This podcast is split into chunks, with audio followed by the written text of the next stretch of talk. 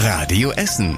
Der Tag in fünf Minuten. Am 13. Januar mit Stefan Weisemann. Ich wünsche euch einen schönen guten Abend. Wir starten mit guten Nachrichten. Bei uns in Berge-Borbeck ist nämlich doch kein giftiger Müll verbrannt worden. Die Nachricht hatte viele letzte Woche beunruhigt. Shell hat Abfall aus der Ölverarbeitung verbrennen lassen und gesagt, dieser Abfall ist ungefährlich. Erst viele Jahre später hat sich dann rausgestellt, dass da doch giftige Stoffe drin sind. Eine Firma bei uns im Stadthafen ist auf einer Liste dazu aufgetaucht, aber jetzt ist klar, die Firma hat mit dem Abfall nur gehandelt, geht da um rund eine Tonne, verbrannt wurde bei uns nichts. Aber ehrlicherweise müssen wir auch nicht allzu weit in Sachen Verbrennung gucken. In der Kokerei in Bottrop ist der Giftabfall von Shell nämlich tatsächlich auch verbrannt worden. 14 Schlangen in einer völlig versifften Wohnung in Karnap. Die haben uns am Freitag schon beschäftigt.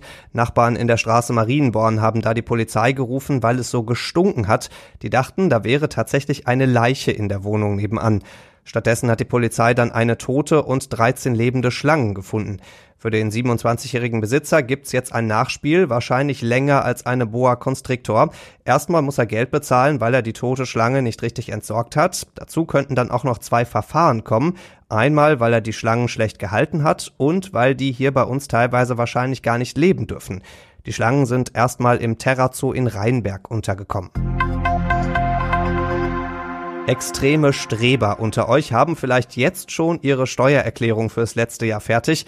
Die meisten anderen lassen sich ja doch eher Zeit damit. Übrigens auch die beiden Finanzämter im Westviertel bei uns. Die brauchen im Schnitt knapp 57 Tage, um die Steuererklärung zu bearbeiten, steht in einer aktuellen Studie. Das sind zehn Tage mehr als im NRW-Schnitt und mehr als doppelt so lang wie in Herne. Da geht's deutschlandweit am schnellsten. Wir haben die Finanzdirektion NRW natürlich gefragt, warum dauert das bei uns eigentlich so lange?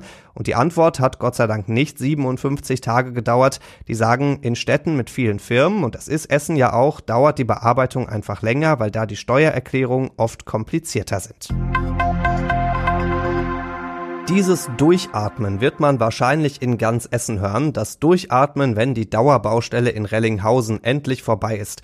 Seit heute kommt sie zumindest einen kleinen Schritt weiter. Das Gerüst unter der Rellinghauser Brücke wird nämlich abgebaut und gleichzeitig werden Stahlträger eingebaut, die die Brücke stabiler machen sollen. Wann die Baustelle ganz genau fertig ist, kann die Stadt immer noch nicht sagen. Zuletzt war von Anfang diesen Jahres die Rede, aber da müssen wir aufpassen, der Zeitplan wurde ja jetzt schon zigmal verändert. Eigentlich sollte die Baustelle in Rellinghausen schon vor zwei Jahren fertig sein. Temperaturen so um die 10 Grad, das ist uns in Essen völlig egal. Ab Freitag ist bei uns Winter. Das steht fest, zumindest auf dem Kennedy-Platz, denn dann startet Essen on Ice. Das dieses Jahr mit einer kleinen Änderung. Zuletzt gab es ja immer zwei Bahnen für das Eisstockschießen. Die waren ziemlich oft ausgebucht von Familien, Firmen und Freundesgruppen. Deswegen gibt's in diesem Jahr vier Bahnen.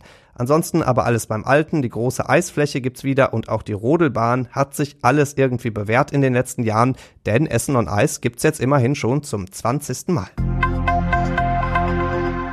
RWE-Spieler trainieren oben ohne. Das wäre fast die Schlagzeile des Tages geworden heute, denn heute ist RWE ins Trainingslager nach Spanien geflogen. Die Spieler waren alle an Bord, die Koffer allerdings nicht. Mehrere Spieler und Chefs standen in Spanien hinterher am leeren Kofferband und das Schlimmste, auch der Koffer mit den Trikots ist nicht mitgekommen. Es gab aber recht schnell Entwarnung. Noch heute Abend sollen die fehlenden Koffer mit einem anderen Flugzeug nach Spanien kommen. Bei 17 Grad wäre ein trikotloses Training dann ja auch etwas kühl geworden. Und das war überregional wichtig. Finanzminister Olaf Scholz darf sich langsam ein bisschen wie Dagobert Duck fühlen. Im letzten Jahr hat der Bund das fetteste Plus aller Zeiten gemacht. Er hat durch Steuern 13,5 Milliarden Euro mehr eingenommen als ausgegeben. Unter anderem, weil die Zinsen niedrig sind und viele Städte nicht so viele Fördergelder abrufen. Das übrige Geld will der Finanzminister teilweise zurücklegen. Die CDU will lieber, dass Firmen weniger Steuern zahlen müssen. Und zum Schluss der Blick aufs Wetter. Morgen hängen viele Wolken über Essen. Zwischendurch könnte es auch mal ein bisschen regnen. Das dürfte allerdings nicht allzu viel sein. Dazu gibt's 12 Grad und es wird ganz schön windig morgen bei uns. Und auch der Rest der Woche wird viel milder, als wir das vom Januar sonst so kennen.